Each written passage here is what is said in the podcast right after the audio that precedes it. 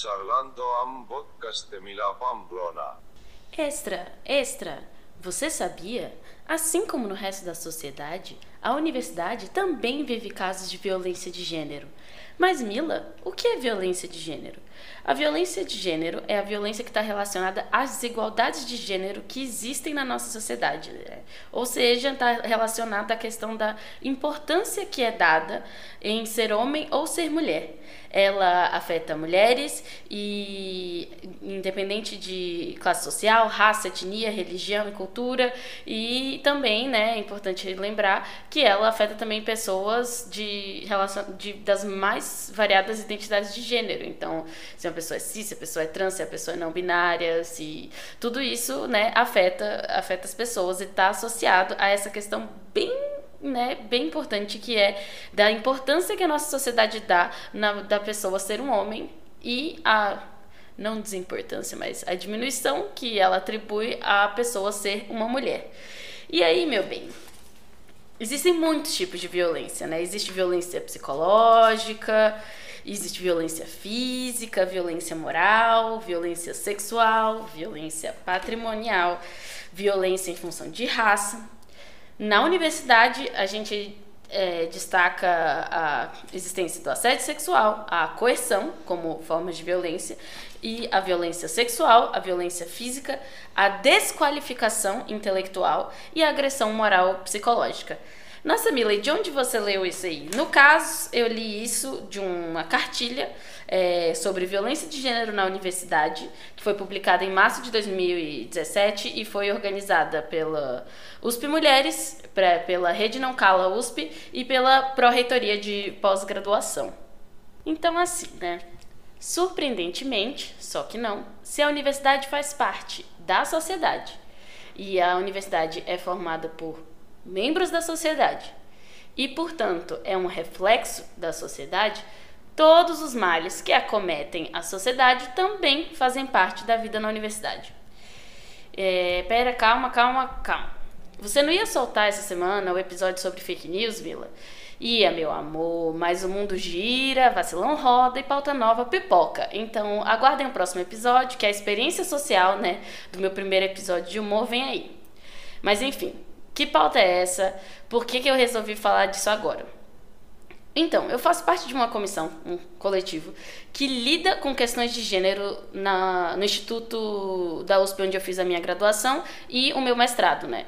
No caso, o Instituto de Biociências. Então, essa comissão se chama IB Mulheres, e ela tem um papel importante em combater a desigualdade de gênero no nosso instituto, seja fazendo campanha, organizando eventos, e além disso, essa comissão, ela faz um trabalho importantíssimo e dificílimo, é, que é o trabalho de acolhimento é, de casos que envolvem questões de gênero no Instituto. Ou seja, se aconteceu com uma mulher cis ou trans, se um homem cis ou trans, pessoas não binárias e outros tipos de identidade de gênero, essa comissão recebe todas essas, essas questões, né? E ela envolve, isso é super importante, é, se isso acontece com alunos de graduação, ou de pós, ou professores, ou funcionários do instituto, é a comissão abarca todas essas questões, ela abarca a comunidade inteira. Então, para isso, né, a gente é um grupo de mulheres de todos os setores dessa universidade, né, que fazem parte dessa comunidade desse instituto. E a gente faz todo esse trabalho lá, lá de uma forma um pouco mais formal, embora a gente não seja uma comissão estatutária, igual a várias outras comissões dentro do instituto. É, isso talvez seja um pouco de case, universidade case, sei lá. Mas se você é de uma universidade pública, você deve ter ideia do que, que eu estou falando. Agora, se você não é, talvez você esteja aqui ouvindo esse episódio porque chegou no seu zap, no seu Facebook, no seu Twitter, um abaixo assinado com uma mensagem em defesa de vítimas de violência de gênero de um caso que aconteceu no meu instituto, no Instituto de Biociências. E aí, meu amor, é por isso que eu estou gravando esse podcast para contar para vocês a história que precisa ser contada sobre esse caso e vários outros que acontecem na universidade.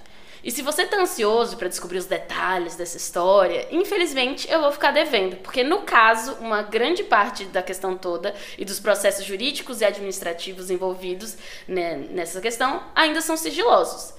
Nossa, mas por que sigilo? Enfim, eu faço parte do IB Mulheres desde 2017 e desde então eu aprendi demais sobre alguns aspectos jurídicos sobre esses casos de violência de gênero e assédio sexual ou moral, tanto dentro, né, quanto fora da universidade.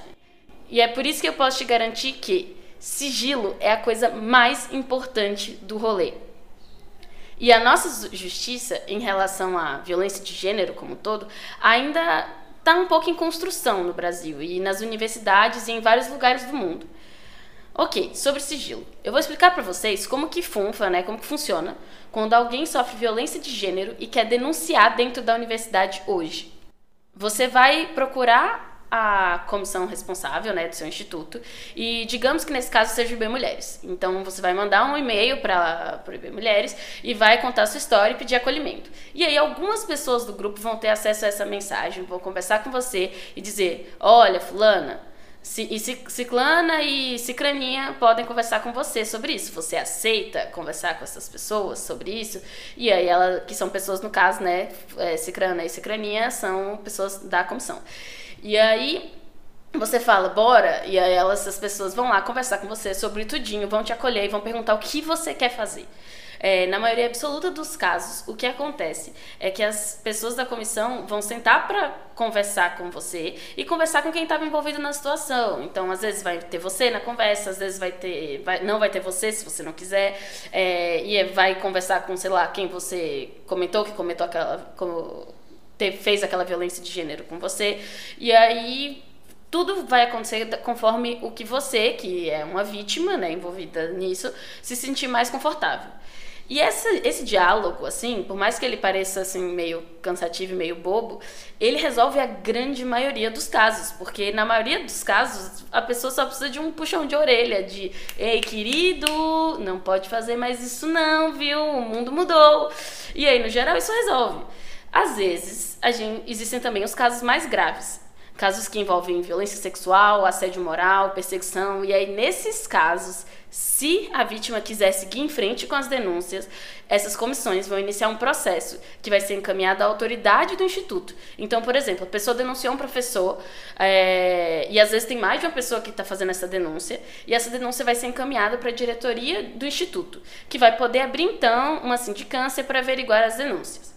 Essa sindicância é o meio de um processo, né, de, ok, vamos checar os fatos, e se essa sindicância concluir que os fatos são sérios e que há problemas envolvidos, e, e, o processo todo do diálogo durante aquilo, né, nas várias instâncias, não resolver a questão, aí essa sindicância, ela pode concluir uma coisa que implica na na criação, né, na abertura de um processo administrativo dentro da universidade, um PAD. Eu não tenho certeza se isso é exatamente igual para todas as universidades, então é importante ressaltar que esse é meio que o caminho das coisas na USP, por enquanto, pelo menos.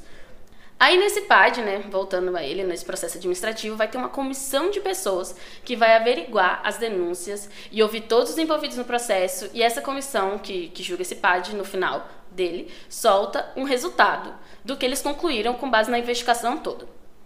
E aí essa denúncia volta para a direção do instituto. E aí a direção da unidade é, é, né, volta para a direção do instituto, daquela unidade, e aí esse diretor ele pode aplicar uma pena, né? Ele decide o que, que ele vai fazer com aquelas informações. E o que acontece aí? Aí depende, né? Depende do diretor, das possibilidades que os regimentos da, daquela universidade permitem. Hoje, na USP, por exemplo, uma das piores punições para um professor ou um funcionário, eu, se não me engano, acho que essa é a pior, mas eu não tenho certeza, é a suspensão sem vencimentos. Então, a pessoa fica uma quantidade de dias afastada do trabalho e acho que ela não recebe salário em relação a esses dias.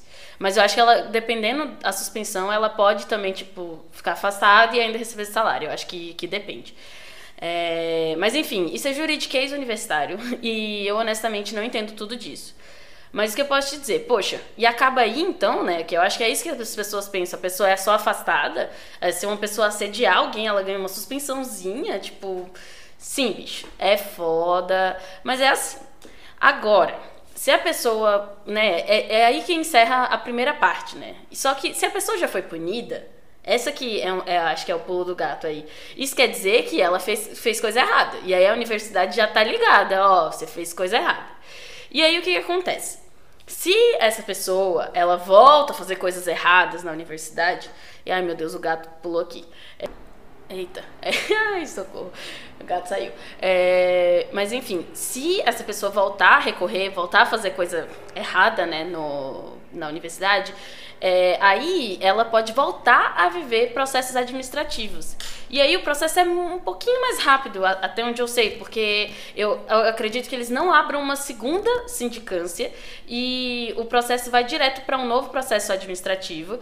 E se a comissão que avalia esse processo julgar que a pessoa é culpada, né, ou seja, julgar que a pessoa realmente cometeu faltas graves, coisas erradas, é, na prática, essa, esse processo ele pode ir, acho que, ou para a reitoria, ou de, às vezes pode ir também para voltar para a diretoria do instituto.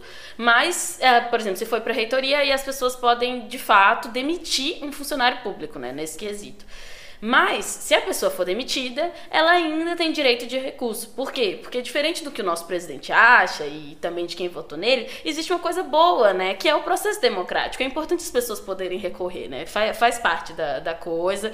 E isso garante que a gente não coloque gente erroneamente né, numa posição de fez coisas erradas. Então, isso é super importante. E, assim, diante disso tudo, eu acho que eu preciso ressaltar que esses processos são longos, eles podem demorar anos e muita, muita coisa acontece. E mesmo depois da demissão da pessoa, enquanto ainda estiver rolando a possibilidade de recurso, a situação toda não acabou. E aí, meu, meus amores, é que a gente volta para a coisa mais importante nos processos que envolvem violência de gênero, que é o famoso sigilo. E assim, existe mais de um tipo de sigilo. Um é o sigilo do caso, então a gente não pode sair por aí fofocando Ai, sabe? Ciclana, menina, foi estuprada por fulano. Então apanhou, viu, recebeu até ameaça, foi perseguida. Não pode. A gente não pode nunca, nunca, nunca, nunca falar isso. Não pode nomear a vítima, não pode ficar nomeando o dito cujo acusado. Sabe por quê? Porque, primeiro, não é sobre expor a vítima. Dois, não é sobre expor o acusado, porque na prática, expor o acusado significa botar a vítima em risco, porque é, existe muita chance dele processar a vítima por difamação e, em muitos casos, ele, ele ganha nesse tipo de processo. Ainda existe o caso pior, que é um acusado, se ele realmente foi culpado, ele pode tentar se vingar da vítima. É, enfim, é uma confusão. E eu entendo, eu realmente entendo do fundo do meu coração que todo mundo quer saber o nome. Todo mundo quer saber os detalhes do que aconteceu, mas eu ressalto aqui, não é sobre isso.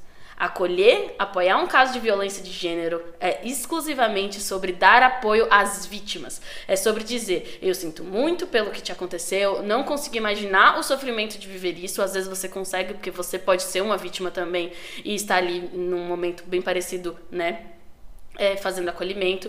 E você precisa deixar claro para a pessoa que você sabe o quão difícil é enfrentar tudo aquilo, porque não é só denunciar. Denunciar, se você quer encaminhar para um processo, é um processo muito longo, muito custoso emocionalmente para as pessoas. E aí, bem, é, acima de tudo, é sobre dizer para as vítimas né, de violência de gênero que elas não estão sozinhas. E e elas nunca estão sozinhas, assim, porque tá todo mundo junto nessa, entendeu? Tá todo mundo junto nessa batalha para acabar com a violência de gênero. É sobre dar as mãozinhas, sabe? Ninguém aqui vai deitar pra machista, misógino, assediador, criminoso, ninguém vai. Entendeu? E não é sobre chegar, pegar o nome do acusado e cancelar ele, entendeu? Não, não é sobre isso. É sobre proteger a vítima, por causa das coisas que eu, que eu falei aqui. E além disso, existe também o sigilo dos processos. Por quê? Porque, gente, a justiça é assim.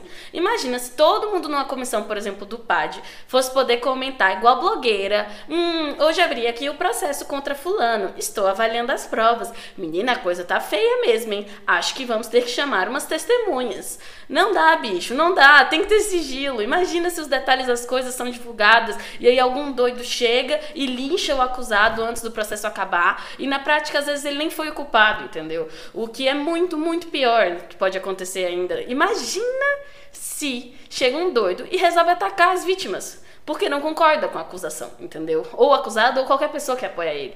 Então, assim, o Brasil, meu bem, o mundo tá cheio de doido.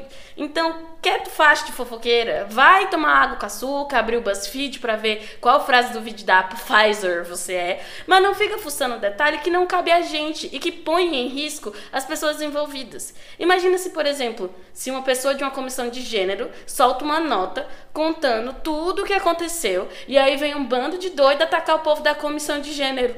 Oh, gente, Deus, gente, meu Deus, Deus me defenderá em nome do Senhor do negócio desse. Não pode, não pode, é sobre sigilo. Ai, ai, fiquei nervosa aqui, vou tomar água pra me acalmar, porque eu fico doida com essas coisas. Ok, voltando. É, diante disso tudo que tá rolando, né, o que eu posso te dizer é: eu, Mila, conheço quatro casos que envolvem violência de gênero nas universidades brasileiras e que viraram processos mesmo, ou na universidade ou na justiça criminal. Três desses processos envolvem alunos de universidades e eu só conheço um caso aberto contra um professor. No caso dos três alunos, o que aconteceu foi que, se o caso rolou na universidade, ele levou alguma suspensão por seis meses ou um ano, mas ele nunca foi desligado da universidade é, não, às vezes não tem meio mecanismos disso acontecer, né, o que eu estava comentando. E se o caso, né, rolou na justiça criminal, o que eu conheço é que as pessoas é, resolveram, né, expor os detalhes em grupos de Facebook privados e achando que estavam protegidas. E aí os acusados conseguiram que a justiça quebrasse a privacidade do grupo do Facebook. Eles viram lá as coisas que as pessoas estavam falando contra ele, contaram tudo, né, pegaram o nome de todo mundo e processaram todo mundo envolvido por difamação. E nos casos que eu conheço, as, é, os acusados ganharam os processos de difamação. Então, como a pessoa foi difamada durante todo o processo, né, isso foi concluído pela justiça, é, os processos que as vítimas mesmas abrem acabam perdendo força e às vezes não dá em nada, sabe? Então, o único caso, né, voltando, o único caso que eu conheço de um professor, ele é muito simbólico, porque, nossa, então não existe prof, professor, né, que comete violência de gênero na universidade? Não, amor, não, não é isso. É que no caso, como eu falei, quem abre a tal sindicância, quem abre o processo administrativo, no geral é um diretor da unidade, que é um colega professor dessa pessoa. Então nem sempre os processos são abertos por causa do BO que é para fazer isso, entendeu? E por saber muitas vezes que existe muito pouco amparo jurídico, muitas vezes as vítimas nem denunciam, entendeu? O, o que acontece. Além disso, na verdade, o BO é muito maior, porque as universidades hoje, né, em sua maioria, elas não têm códigos de conduta, elas não têm regimentos que prevêem coisas como violência de gênero ou assédio. Então, para denunciar e fazer o processo dessas coisas, é um rolê, entendeu? É um negócio difícil. E se você denuncia por assédio moral e sexual, é, muitas vezes no final a pessoa é culpada por má conduta, porque é isso o termo legal que existe na universidade, né, nos regimentos. E assim, pior que isso, na verdade, é que a lei do funcionário público não tem a palavra assédio, não tem violência de, de gênero. Então, na prática, nenhum funcionário público pode ser demitido por assédio ou violência de gênero, né? Por cometer alguma coisa assim. É, eu não conheço as leis de todos os lugares, mas ao menos a lei 10.261 dos funcionários públicos do estado de São Paulo não tem a palavra assédio, não tem o termo violência de gênero. E eu te digo por quê. É porque a lei é de 1968. Então agora, meu bem, cadê aí o seu legislativo dando um gás para dizer, hum, ruim, né? Ruim que a lei se refere a uma sociedade que não existe mais, né? E assim, e se? E se só de louco a gente atualizasse a lei e ajudasse a endossar todas as iniciativas que as universidades públicas têm trazido sobre isso? Porque é isso, sabe? A gente está avançando muito. Tem muita. Eu entrei na universidade em 2014. De 2014 para cá, surgiu um milhão de iniciativas para isso virar uma pauta na universidade, sabe? E, e, ao mesmo tempo, assim, eu acho que quando eu entrei, nenhum caso desses virava sindicância. Eu não lembro das pessoas contarem essa história, sabe? É, processo administrativo, de jeito nenhum. E assim, tá na hora, vamos dar um gás aí.